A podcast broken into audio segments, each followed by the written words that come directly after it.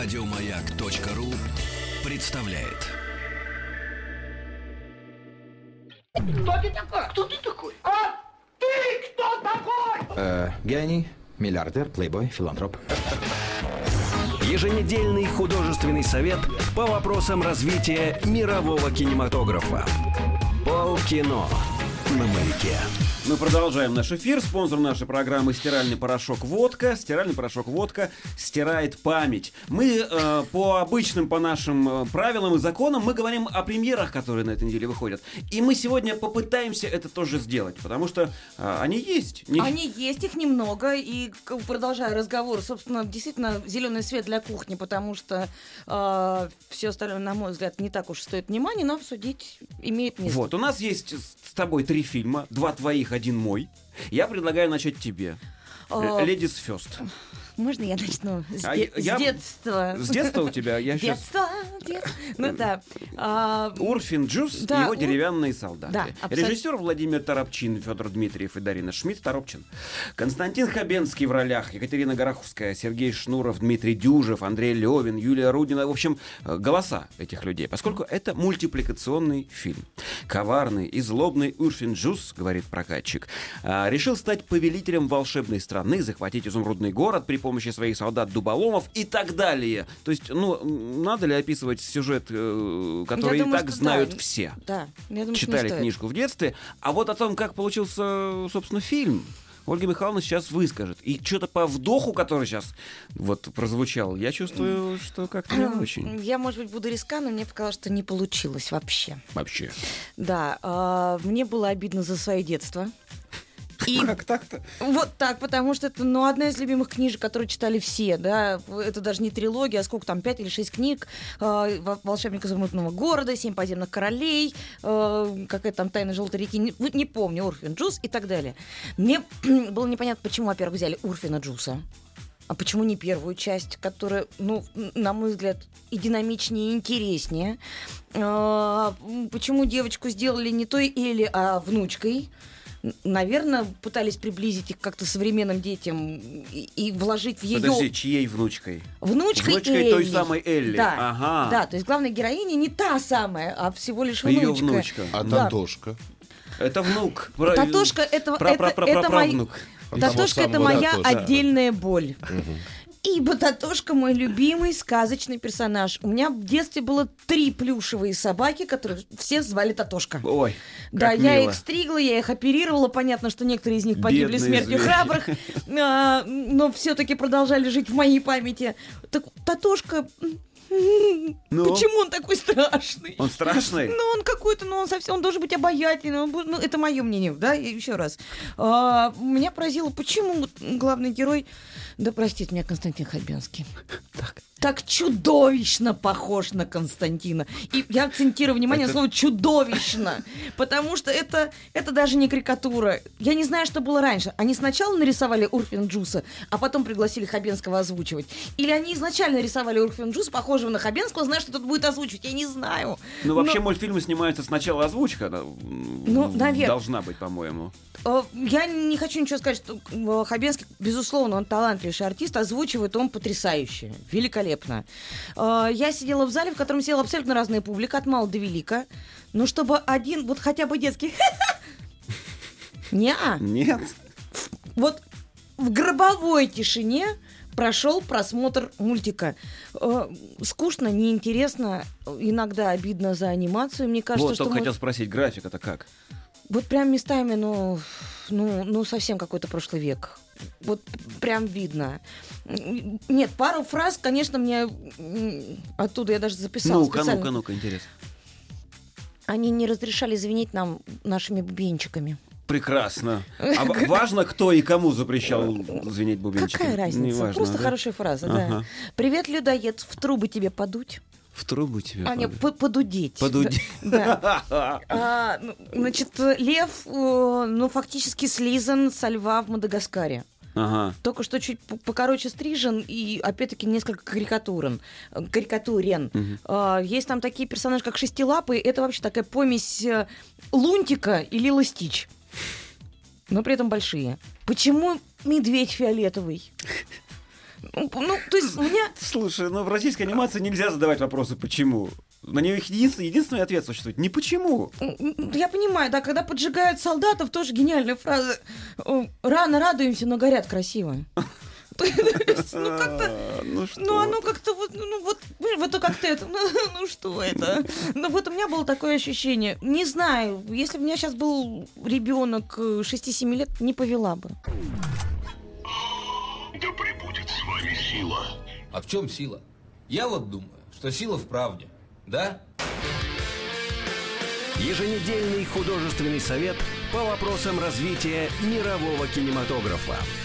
Полкино на маяке. Меня зовут Бонд. Джеймс Бонд. Очень приятно. Царь, очень приятно, царь. Очень рад познакомиться. Очень рад. Еженедельный художественный совет по вопросам развития мирового кинематографа. Полкино на маяке. У нас так сегодня устроена программа. Мы иногда вспоминаем о том, что мы э, говорить еще о, о каких-то других фильмах обязаны на этой неделе. Э, эту тяжелую миссию мы на себя взвалили и тащим. И очень как, как можно короче мы стараемся это сделать. Потому что, собственно говоря, и фильмы такие. А, вот, например, один из них называется «Рейд», двоеточие, «Пуля в голове». Ну, начнем с того, что начинает, называется он так только в нашем прокате. Потому что в, в оригинале это название «Хедшот». И, э, ну, любому более-менее современному обычному человеку понятно, что такое хедшот. Можно было, конечно, перевести выстрел в голову, но самое главное, что к этот фильм не имеет вообще никакого отношения. Сейчас объясню, в чем дело. Режиссеры этого фильма два человека по имени Кимо Стамбол и Тимо Тьяджанто. Такие ребята. Они довольно давно сотрудничают вместе, а, снимают индонезийские свои фильмы. И все их фильмы, собственно, ну вот я вот выписал «Убийцы», «Зло», лицо страха. Ну, то есть понятно, в какую сторону ребята работают, да. А, вот. В ролях у этого, у этого фильма следующие актеры Ика Уайс, Челси Исан, Санни Пан, Вери Три Юлисман и другие индонезийские актеры, да. Это такой, такой азиатский боевик. А, есть у него описание из неприступной тюрьмы, оставив за спиной десятки трупов, бежит приговоренный к смерти наркобарон, босс преступного мира Ли по прозвищу Отец из Ада. Многие годы он похищал младенцев, воспитывая из них таинственную касту неуловимых убийц, а его дети были преданы ему. Когда на берегу моря находят едва живого парня с пулей в голове, не помнящего, кто он и откуда, то поступает приказ найти его и, и, и, и, и. Ну, в общем, достаточно стандартная история, которую э, один из э, рецензентов в интернете назвал «Приключения Джейсона Борна в Индонезии». Ну, это по сценарию, да, человек, потерявший память, потихонечку восстанавливает ее и понимает, что в его прошлом далеко не все так чисто, как ему хотелось бы. Но еще раз, почему э, прокатчики обозвали фильм рейдом? Существовали два фильма рейд, э, удивительные по силе, по мощи и по прямоте сценария картины. Это были боевики, в которых, ну, боевик, в котором описана одна единственная операция с самого начала до самого конца, с мясом, с кровищей, но она одна, линейный просто вот такой сценарий. А, и почему-то, а, ну просто фильмы хорошие были, правда хорошие. Даже на мой взгляд, э, я не очень люблю вот эти боевики, всю эту кровищу. Но даже я их посмотрел, и это, правда, крепкие, хорошие фильмы. Именно поэтому сюда пришили слово «рейд», для того, чтобы, ну, как обычно, обмануть зрителя.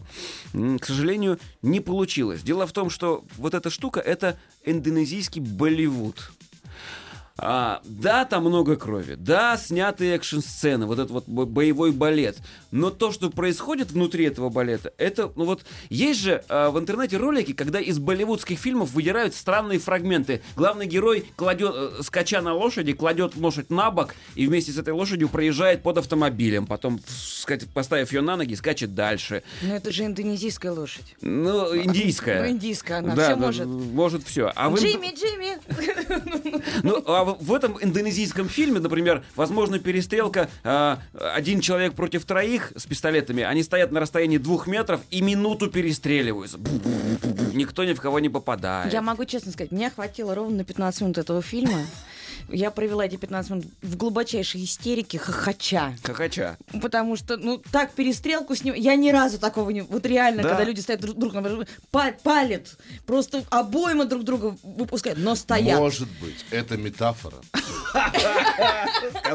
Может быть. Может. А метафора чего? А вот фиг знает.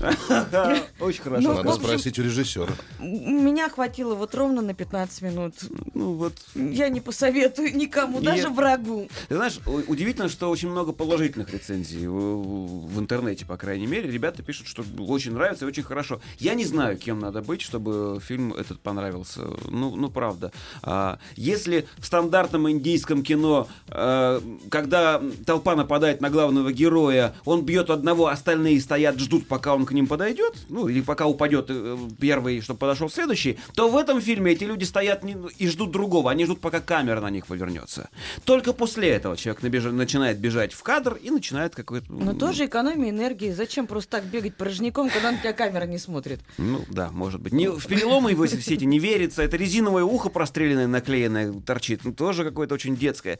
В общем, эм, По моему- десятибалльным? Да, еще раз, я в кино не разбираюсь, но по моему, э, по моей десятибалльной шкале я ему ставлю 4.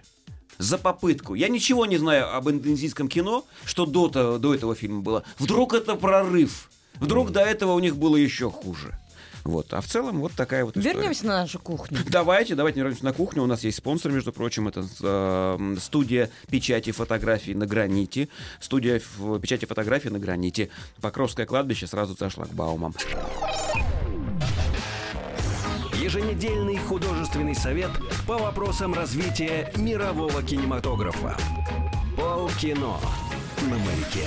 Мы напоминаем, что спонсором нашей программы является фирма Apple. Фирма Apple, Антоновка, Белый налив, оптом со склада. Мы эм, говорим о фильмах, вышедших в прокат на этой неделе, и одним из таких фильмов стал художественный фильм под названием «Наваждение». А, Розарио Доусон в главной роли, Кэтрин Хайгл, Фэслер и другие такие актеры. А, Ну, из всех Кэтрин очень- Хайгл, ну, так более-менее примелькавшиеся. Ну да.